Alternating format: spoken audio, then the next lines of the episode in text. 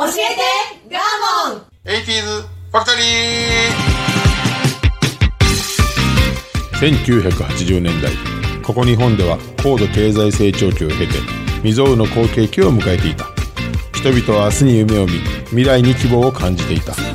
熱狂と興奮の中で駆け抜けた。あの時代は一体何だったのだろうか。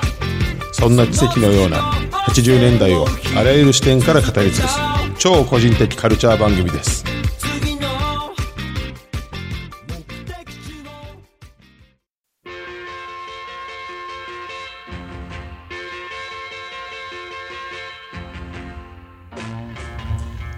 今週も始まりました。教えてガーモン 80s ファクトリー私番組パーソナリティガーモンと。アシスタントの加藤夏子です。はいよろしくお願いします。お願いいたします。これあのー収録はね4月末です。はい。コロナがまあひどいですわね、緊急事態宣そうですね。こちら。はい兵庫県は緊急事態宣言が出ております、はい。でねあのー麻生大臣いますやん。麻生太郎はい。さん、環境大臣か？環境大臣ちゃうか、えっとあの人コメント辛辣じゃないですか。で最近のニュースでめっちゃ笑ったやつがあってほあのーまあ大阪のね、えー吉村さんに知事に対して、コメントは差し控えさせていただきますがねつってその後ずっと悪口言うって 控えてっていうのがあったんよ。あの人もいろいろ考えてるんでしょうがね今一つ分かってないよねみたいな。ああ、そんな言ってたんですか。いやまあこれ以上は控えさせてもらいますがってまた言い出すね 控えてどっちかっていうと 控える気はなかった感じ。いやあなたも国の一端ですから あなた自身も頑張りなはれっていう話やのにどの立場から言ってんのっていうぜひあのえっとね YouTube あたりのいっぱいアップされてますこれは面白がっていつも控えない麻生さん好きですけどね。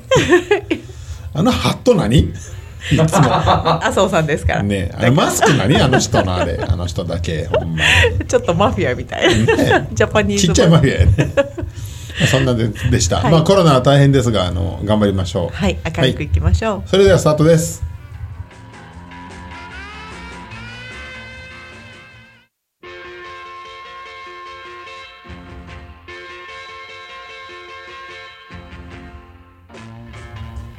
どうもガーモンです。この番組は音声配信アプリポッドキャストにて全国津々浦々へ配信しておりますはい、はいお願いします。お願いします。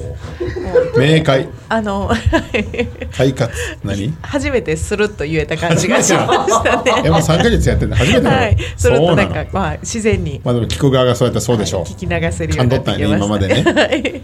はい、では第3週目はですね、はい。えー80年代社会問題に切り込むということでおい「えーたけしフライデー襲撃事件」を取り上げます。はい。はい、ちゃんと知らないです。はいあのー間違っても一番最初に言うときますが、うビートたけしさんのファンではないです、はい。別に、はい、ですけどこれに関してはちょっとあのーまさに社会問題なんですよ、事件というよりは。はい。ここの掘り下げをしていくことによっていろいろまたこれ見えてくるもんがたくさんあるなって思いました、今回なんかあのワイドショーでたくさんパチパチやられて、あーもうあのはいはいはい。でちょっとあのヤクザのようなシャツを着て、はいはいはいはい。であの非常識なことをする人みたいなその世の中の捉えやったっていうのを子供の頃にそれを見てた認なるほ識だけど。そうやんね。でそれがあるから今すごくこうたけしさんがいろんなこうあの勉強面うん。だとかこう文化面だとかってやった時にもなんかずっとこれは心の片隅でたけしさんってこういう人やって知るのにずっとあるんですよね一つ。ああいう暴力事件を起こした人的ななるほどね。それしかないんですよ。だから。それが世間の認知かもしれへんね。ね、でその後はあ。事故して今あってあそうやね。で人間性がバイかク事故ね。そう、はいで人間性が変わったぐらいの認識です、私の中で。いやいいですわ。いいあのスタンスで聞いていただけると思います、はい。これ考えてみてほしいんやけど、はい。1987年にまあまあ、えー、と判決が下ってる事件なんやけど1年前に事件起こってんね。んね1986年にまあたけしが要はフライデーを襲撃したんやけれども、フライデーって何？週刊誌の講談社です。講談社。あその辺の話も説明します、ただバックボーンで言うとねはい。たけしさん前週前々週と話した漫才ブームの後、はい。俺たちひょうきん族で大ヒットした後にはい。たけしさん個人の番組がバンバンやってる絶頂期に起こってる事件やから誰に置き換えたらいいんやろ。しかもまだあのもう30代40代やからえ看板番組がもうすでにあって。もうもううなるほどあったもん。ピークよ今。あ例を挙げますと、えースーパーテレビジョッキーって言ってあーあのお昼1時からやってますよね。お風呂熱湯風呂のやつ。そうそうそうそう、はい、でまあダチョウ倶楽部とかね出てはったでしょ、うん。押すな押すなみたいなね、はい。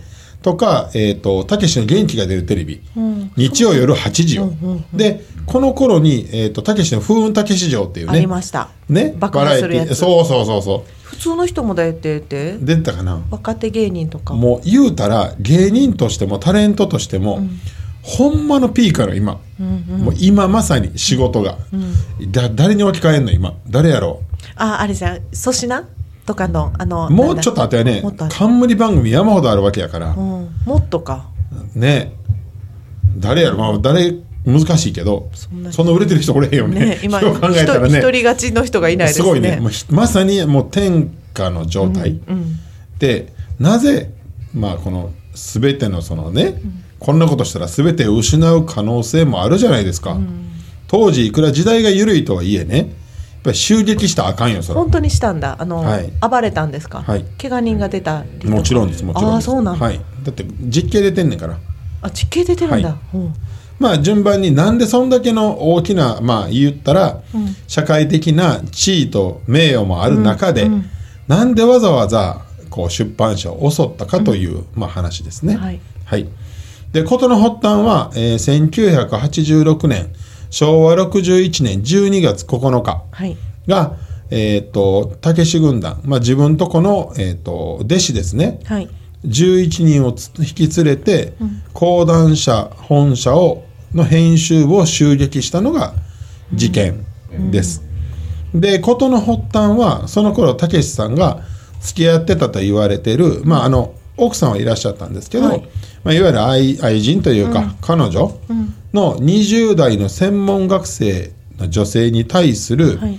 このフライデー社あフライデー社講談社の、えー写真週刊誌「フライデー」の記者が、この専門学校生の女性に執拗に取材を、まあ迫り、街でね、でそれを拒否したのに強引に追いかけていったことで、まあ、カメラを投げつけたとか、まあ、腕を引っ張ったとかで怪我させたんなるほど。よこれ実際に怪我してるんですよ、はい。被害者の女性も。はい。で行き過ぎた、まあ、要は取材やってことでたけしさんが憤慨したっていうのがまあもともとの世間で言われてる内容。ことの始まり。ことの始まりはい。です。ただ、えー、と細かく見ていきますとほんで本人のまあ、えー喋ってる内容とか、いろんな記事を見ていくともっと前に例えば自分の実際の家族ね、彼女じゃない方の子供が、えー、と入園かはい。なんか入学かの、ん。まあ、試験の時の写真をたけしいないところでバシャバシャ撮られて、フライデーに上がってたしまあ要は人気のピークなので、うんうん、ともう写真週刊誌の取材がフライデーに関わらずパパラッチがずっとおった。うん。でこれに業を煮やしてたまあたけしさん、うん。ね、ずっと我慢してたわけなんですけれども、このまあ女性に対する傷害で一つこれはもうあかんと。うん。で当時の、えー、と写真週刊誌というのがまあ一つのブームであったんですよ。で、えーと「フライデー」そして「フォーカス」はい。この二大誌が、まあ、あのいろんなゴシップを扱うと、はいえーまあ、いわゆる政治的な事件からこういう芸能の、まあ、恋愛沙汰、ね、お金のスキャンダル、まあ、何でもですよね、でそれをパパラッチ、まあ、写真撮って、まあ、すごい売れてた時代よね。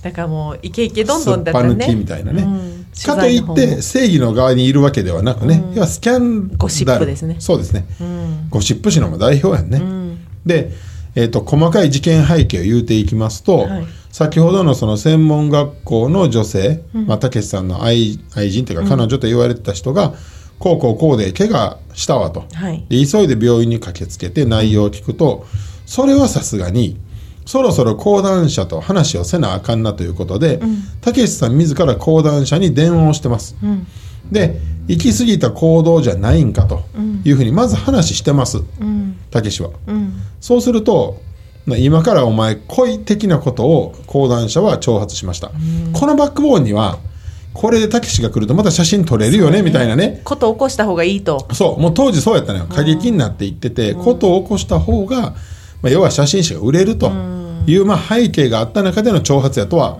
取れます、それか私ども今から行こうかっていうふうに講談社が言ったらしいんですよ、だから分かったと。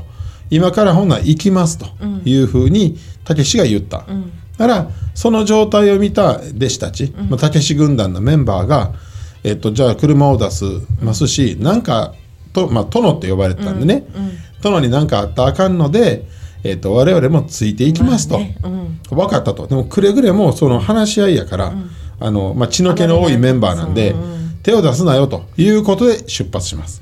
それまでもやり取りがすごいひどかったんでしょうね、うん、ひどかったよね。誠意のある対応ではなかったんでしょうね、で行った時に、えー講談社に行った時にえーたけしさんはその当時の記者を捕まえて、えー、とそれはやりすぎやからやめろというふうに言うたんよね。ほんなら「いやいやお宅自分が不倫してて、何を偉そうに言ってんねん」というふうに言ってきたと。いやいやそれは分かると。ただそれは俺のプライバシーやから。関係ない。関係ないじゃないかと、はい。極論。追っかけるそののもね。あなたたちも商売だから、取るのは分かると、ただその自分以外のものに危害を加えるのはダメじゃないかと。いうふうに言ったら、いやいやもう下三流芸人が何言ってんねんみたいなことを言ってきたわけ、まあ、挑発してきたわけ。なるほど。らそれに起こった軍団の一人が、いやいい加減にしろと、あのその物言いあんまりちゃうんかと、って言った時になその、まあ、記者がその多分ダンカンかな、分からへんねんけどね、でに対してガダルカナルタカかな、に対してやっぱり殿が殿やったら下っ端も下っ端やなと。うんバカの軍団がみたいなことを言ったんやすごい場面ですね。そうそう。ほんで俺は空手に有段者だと、お前らが来ても歯が立たないっていうふうに記者が言ったら 挑発ですねこれによって切れた、あの軍団たちが行こうとしたわけですよ、取っ組み合いにしようとしたんでたけしがもうそれをさせると彼らが捕まっちゃうので、我先に手を出したというのが背景らしい、うん。ただ一旦手を出すとたけし軍団の方もめちゃくちゃで、消火器で殴った。り でもう本当の乱闘騒ぎにそうそうそうなってしまった。そうもう取っ組み合いですよで記者向こうもいややめてくださいっていう姿勢ではなさそうですね。そうやね。ややれ向こうからするとさ、うん。手を出されるとさすがにそれはラッキーうん。なわけやね、やしやる気でや言ってる感じがしますね。完全にすごいな。それぐらい当時の写真誌はちょっと行き過ぎたっていうのはまあ社会問題に、まあ、なりつつあったんよ、実際問題。で、えーっと結果的にはその場で警察を呼ばれてはいたけしさん以下全員捕まると。なるほど。でも、えーとまあ、首謀者たけしさん以外は、えー、と結果逮捕にはなれへんかったのかな。たけしがかばったのかなんか分からへんけどね、で結果、えー逮捕されましたという事件。でたまたま、えー、と編集部には写真部の人がいなくって、この時の写真は撮れてないんよね 一枚も。まあ自分とこも暴れてるからそうね。取れへんかもしれへんですたよね。だ逮捕されるタクシータクシーちゃうわ。パトカーの写真だけはやらしい。撮られて。自社の社員は取られへんのですね。そう。ですぐにこれはもう次の日のワイドショーにネタになったっていうのがこれのことの全容です。で結果的にそこから、えーまあ、裁判云々やって6か月後の1987年6月10日たけしには懲役6か月、まあ、執行猶予2年付きの判決が下されましたと。はい。で、えー、とこれ半年判決までにかかってんねんけども、この時ぐらいからもうレギュラー番組への復帰をしてはるねじゃあその直後からまあ謹慎してはったよね。あの拘束もされますやん。だらたちまあちされなかったみたいです。あのあすぐ国外逃亡のあの恐れがないということで、え解放はされてます。じゃあもの判決が出るまで。ただ自宅謹慎えテレビは出てないです。出てないです。突然ですよね。突然ですよ。で相手方女性に危害を加えたとされる記者は罰金10万円で済んでるという感じ。実際怪我人はおったんですか？怪我ってその重重篤な、えー、と記者の方。あ3人。3人が？全治3週間とか。あまあそんなもんなん5ですね。週間とか。うん。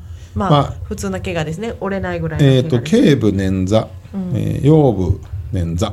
みたいな。内身的なことですね。とかいろいろ書いてますね。うん。はい、で、えー、とこの後にたけしが半年後に、えー、と釈明会見という名のもとのはい。記者会見をします。これがさっき加藤さんが言ってた、ん。多分テレビで見てるやつ、はい2回やってるんよ。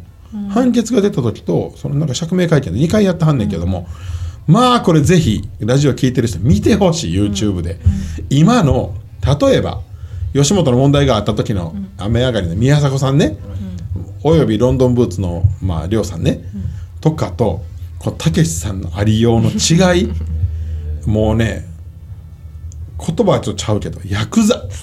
怖い。全く引いてないもん何も。謝れへんし一切。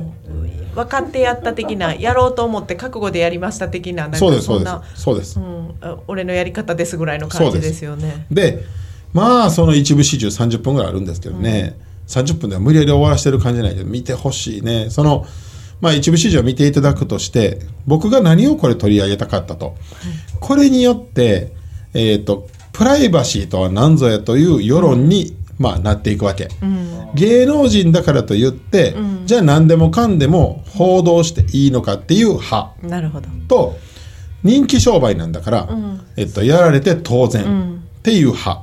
でもう一つ、えっと、不倫ダメじゃないかの派、まだ今ほど不倫って言ってなかったですからね。言ってないです、ま。でもたただ昔は愛人っていうのよねみんな、愛人って言ってました、ね。そっちの方が生々しいけど、まあでもそういうこと、で、えっと擁護派が結構最初多かったんですよ、でも多分あの釈明会見を見て世論が 批判したのよね。めちゃくちゃ。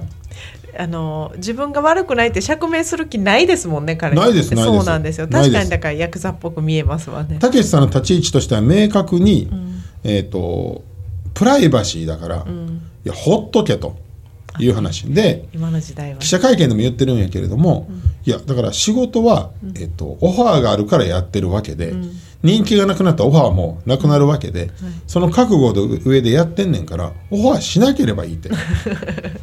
で、えっと記者当時は新聞記者たちもめちゃくちゃで、質問が。はい。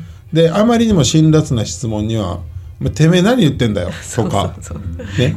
で一人ちょっと最古な記者がいて、はい。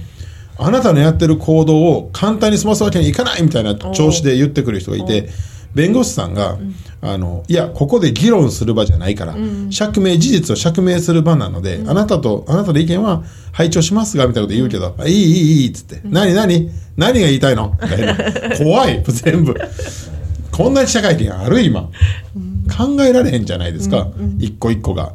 でもね見てる側からするとものすごく筋が通ってて、ここが一番言いたかったんですけど、えっ、と社会正義とうんと個人の正義、これ違うんじゃないのっていう、どう言ったらいいの？たけしさんのやってることは社会から見れば、法律にのっとればダメでしょ、そりゃ、やし危害加えたから、でもその個人の正義として考え抜いた末に行こうってなったし、あまりにも挑発が失礼だったので、まあ、えー暴行に及んでしまった、っていうこの正義は何みたいなとこにやっぱり着目社会もなったらしいですよ。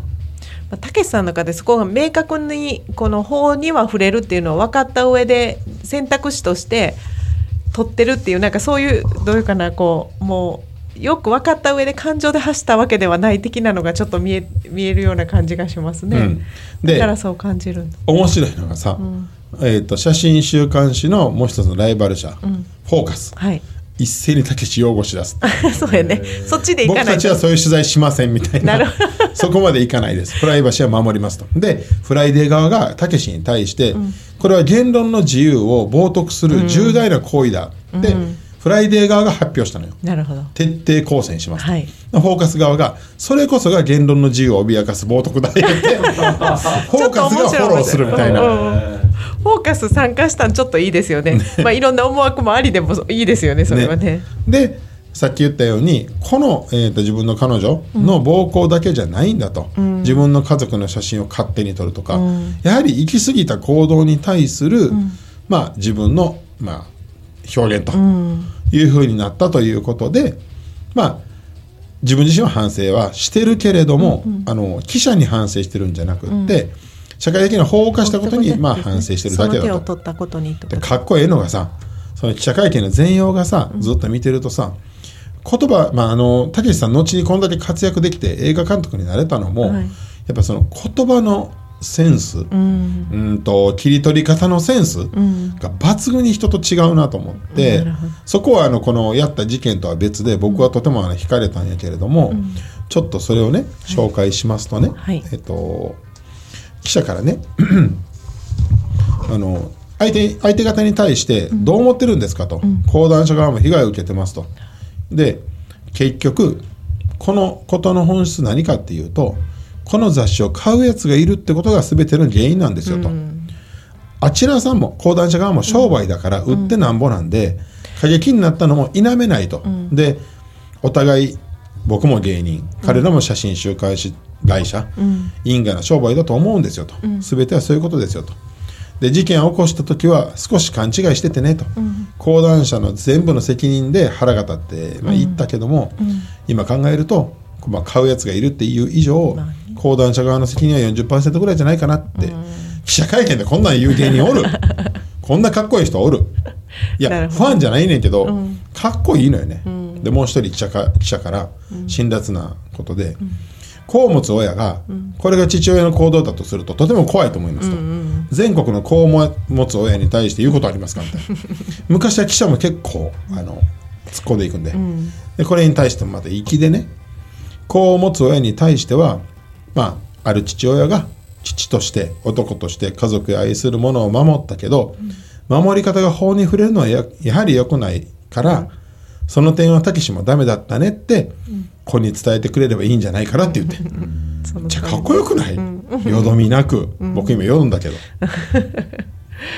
で、最後にさ実刑食らったらどうするつもりだったんですか、みたいな即答で、それ行くだろうよ、っていう。かっこいいいやこの件に関しましては誠に申し訳ございませんでした、っていう誰に謝ってんの的な世の中じゃないですかそうそうそ今。うそういうことそこですよね。なるほどです。でもう面白いのがさ、えー、とこの事件の後彼女と喋りましたかみたいな、お電話したよみたいな。で何喋ったんですかって。ほっとけよプライバシーだろう その通り。その通りやんか。ね終始一貫してますよね。ね、うんで、えー、とこのあと6ヶ月間、はい。まあまあ自宅禁止になるんですけども、はい。世間の評価はまあ二分するとはいえ、テレビ局がうん。出てほしいよ、ん。やはり。でたけしの名前がついた番組ばっかり、はい。で降板するかと、打ち切りかという話に散々なるんですけど。普通はなりますよね。普通はなるよ。実刑ですからね。今見てよ。いや当分あ干される状態でしょうけどね。でしょ？だって『アメトーーク』いまだに出れてないやん、はい。あの人。でも全く違くて、ん。でプロデューサー側が「意地でも守っとくよ」って「へー世間の批判守るよ」って。なるほどね。いうあるプロデューサーがいてずっとその辺の、まあ、実際のさクレーム電話の処理とか、ずっとやってくれて、その後ずっとたけし人形を出してたっていう粋なね。かっこいいですね。ね。そのたけしさんの名前を封印するんじゃなくて、うん6ヶ月間たけし人形置いて、そのまま番組やったっていう。まあ、それぐらいその働く側世の中が変わっていく中でたけしの出したあのメッセージっていうのは揺れ動かされる人が多かったってことですよね。そうです。ほんまにそう。あのややりた手は悪かったけどもっていうところで、ただ動かざるを得なかったというか、うん。先陣切ってやってる感じが。そうなの。だから正義のそうなんですよね、うん、すごいな。正義のその一体何が正義なのっていう疑いを、まあ、国民並びにいろんな関係者に起こさせたという意味では非常に貴重な事件。はい、その暴行事件だけじゃなくてプライバシーっていうのは何やっていうちゃんと問題定義になってるんですね。なってるんです。まあ、これ一つまた逆の見方をすれば昭和なんでね、記者側も強い、まあほんで芸人側も強い。プライバシーなんて概念がない時でしたからね。ないよな。むちゃくちゃ、あうん。全然ちゃう話しますと、えっと、タレント名鑑っていうのがね、はい。ずっと売られてたっていうか誰でも閲覧ができたんやけど、はい。そこにタレントの住所全部書いてあったの知ってる？ああそうなんですか？自宅の電話番号書いてあったんよ。文集。でコンプライアンスの問題ですぐ削除。今はなってるんやけ。どネットとかでもね、怖うんだから不安どんどん押しかけるし、えー、すごい。すごい時代でしょそうだったの？みんな家知ってたの？だからストーカーとかいっぱいおったっていうストーカーっていう言葉がない頃ねまあタレントの地位っていうものが確立されてなかったんでしょうね。ねすごくこう蔑まれてたんですか？さらされてなんぼみたいなね、うんめちゃくちゃやなと思って、まあ、そういうのもありましたね。はい、で、えっとこの事件に対して、まあ、著名人やいろんなまあ関係者はい。の方々の反応もいろいろでした。うん。でまず有名なえーたけしさんのお母さんさきさん、はい。ねすぐインタビュー行くやん。はい。なんて答えたと思う、もう一言だけ。あ死刑にしてくださいっつって。言いそでこれによってマスコミの取材がトーンダウンしたんやとお母さんにもうこれ以上言言えない、もうまあ粋やなっていう。うかっこいいですね。芸人の親。もう偉い。いや賢いもうあんなん殺ししてくださいってすぐに、って言ったと。で、えー、と当時まで生きてはった横山やすしさん、はい。あのー、弟子巻き込んだことが問題やと、そこだけ起こったと、守れと。うん。まあ実際にそうやから、うん。で、えー、とこう弟子に関すること。たけし軍団の皆さんに関することで言うとあのたけしが、まあ、死ぬまで俺アルバイトしてでもお前らを絶対困らせへんからと。で今も飲食の世話全部してますからね。ねすごいですよね。すごい。ほんまに。すごいな。なんか。すごいですね。懐というか人間がねすごいな、で一方で、あのー田中康夫さん、はい。えーとまあ、昔長野の知事やったかな？作家さんうんはい。作家さんやね、が、えー、とお互いやましい商売じゃないか、バランス取りながらやろうよってわざわざ協議しに行ったにもかかわらず、やはりそれはあの暴力に至ったのは逆に、えー、と写真週刊誌という、なんていうか存在意義は、社会への、まあ、同州勝利というかさ、えー、と例えば政府の悪いこととか、そう悪を暴く立場の人が、急になんかあの暴行された側に被害者面するのは違うんじゃないかと。あの悪を追求するときにはそういうことも起こるであろうと、しかもそれに対して応戦して同じように暴力するのは、ちょっと筋が違うんじゃないかということで、フライデーを責めたと。で散々当時なんか、えー、と警察の内幕みたいなこともフライデー歌ってたにもかかわらず、こんな時だけ急に警察頼る？それも違うんじゃないかと。悪くないですっていうんだ。そう。いうことも田中康夫さんはもう明快に言ってますな。で筒井康隆さんこれも作家やね。はい。でえっ、とたけしは日本人の心の中では、はいまあ、偉人であり、まあ、排除すべき人間やと。はい。だから、悪ですうんこういうことが起こったら、まあ、一斉に叩くと、やけれどもお前たち自身も、すごい心の中に悪があるんじゃないんかと。だから全ては法律に任せておけばいいんだと、あの批判する立場に国民はないと、明快に言ってます、でタモリさん、はい。当時も親交があった、もし俺がたけ取材行った時にね、もし俺がたけしに言いたいことがあるんやったら直接話するでしょって。大体なんでここで言わないといけないのって言った。なるほどね友達同士の大事な話を学校の校内放送でする学生がいるかっつって、そうやね。なんかさもう何？いいコメント合戦みたいな。全域じゃない？あの魂の声をみんな出してるという感じがしますね。かっこいいですね。でもう一個。これ言論の自由って話になったけれども、僕今の時代はまあ語弊があるし、異論もあると思うけど語彙力下がってると思うねんな。あそれは今の若い人たちって、なんていうんやろ、もっと言葉で応戦できる時代だったんじゃないのっていうのはちょっとこれを通して少し思った。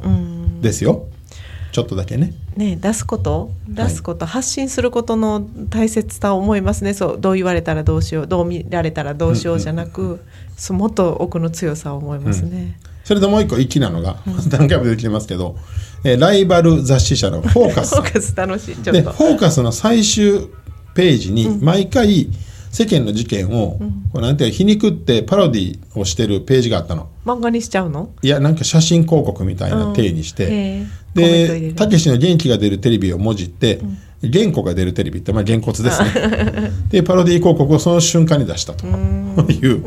なんやろ応戦もうんとなんていうのこう粋ですね。ね、うん。反論もなんていうかな。そううんシリアスなことだけどっていうね。そうなんです。いい世界ですね。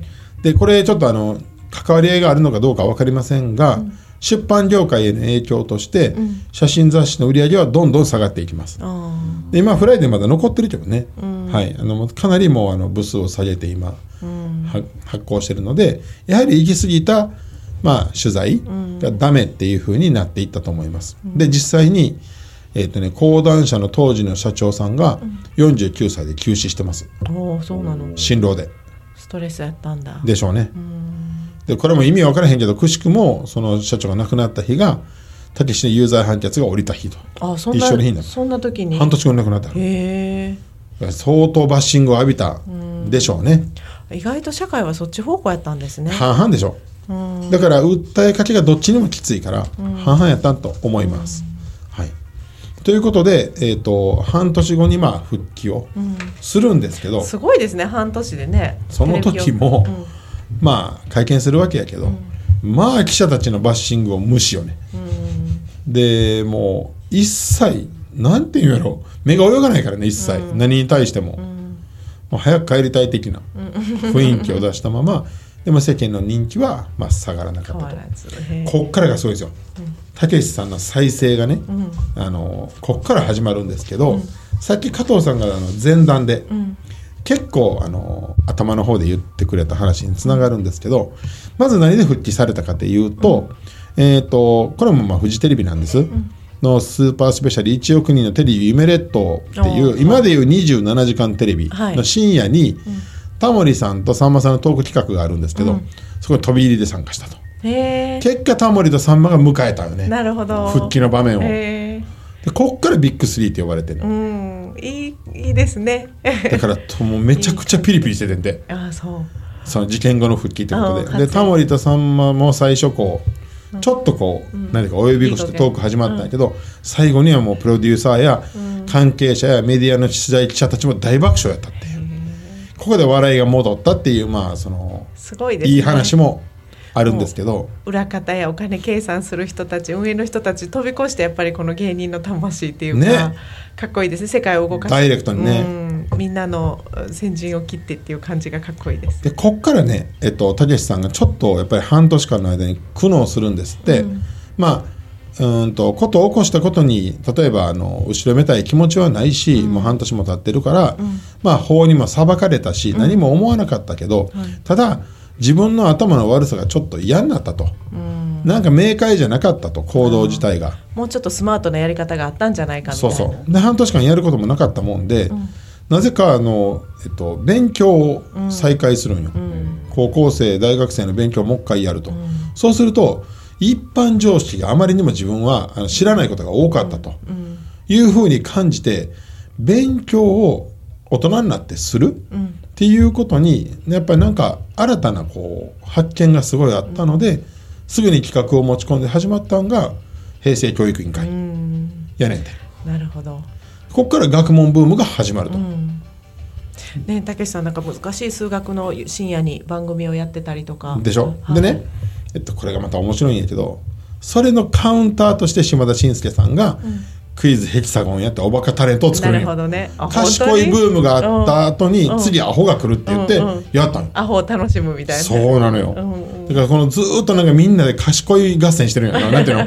あの作次の新しいもん合戦。そうですね。で平成教育委員会が、まあ、あの大ヒットして、あの番組の視聴率がすごい高視聴率の頃に、多分飽きられるってことで、やはり勉強が来た後は文化やって言ってテレビ東京で「誰でもピカソ」という番組が始まるねん今度、で一気に芸術ブームがやってくる、でこの辺から映画監督になっていくと。いや牽引してますよね。みんなついていってますもんね見ちょっとちゃうでしょやっぱりね頭が。はい。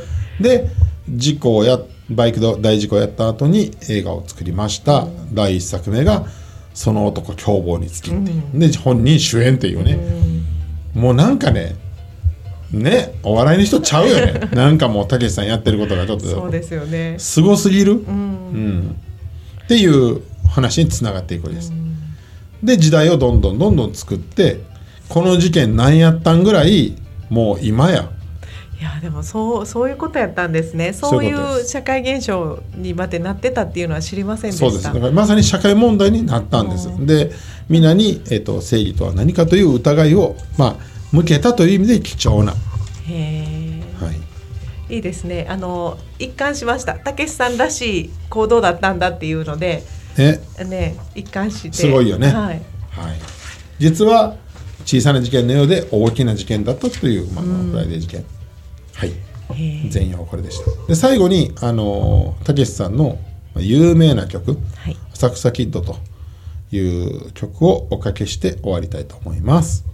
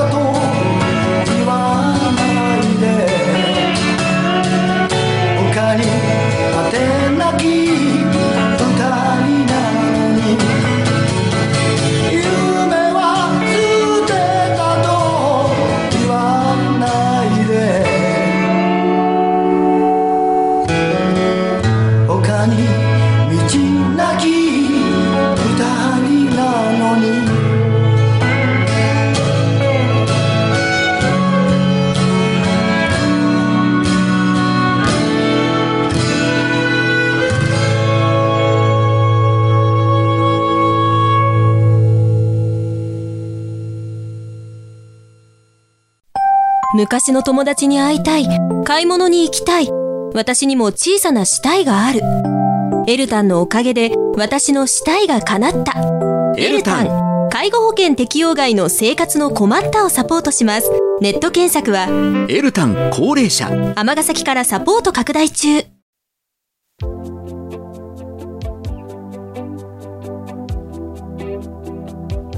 無事終わりました。ありがとうございました。た。80年代いろいろありますね。ね。ね。激動ですね。はいほんまです。えエネルギッシュです。はい。どんどんあの紹介していきたいと思います。ご意見ご感想ツイッターお願いします。はい。来週もよろしくお願いします。それではさようなら